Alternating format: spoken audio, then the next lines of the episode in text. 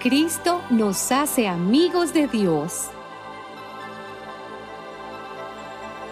Ustedes antes eran extranjeros y enemigos de Dios en sus corazones por las cosas malas que hacían, pero ahora Cristo los ha reconciliado mediante la muerte que sufrió en su existencia terrenal. Y lo hizo para tenerlos a ustedes en su presencia, santos, sin mancha y sin culpa pero para eso deben permanecer firmemente basados en la fe, sin apartarse de la esperanza que tienen por el mensaje del Evangelio que oyeron. Este es el mensaje que se ha anunciado en todas partes del mundo y que yo, Pablo, ayudo a predicar.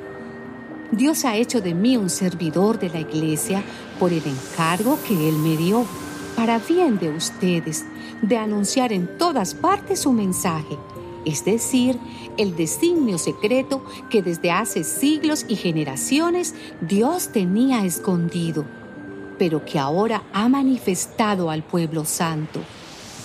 A ellos Dios les quiso dar a conocer la gloriosa riqueza que ese designio encierra para todas las naciones y ese designio secreto es Cristo, que está entre ustedes y que es la esperanza de la gloria que han de tener.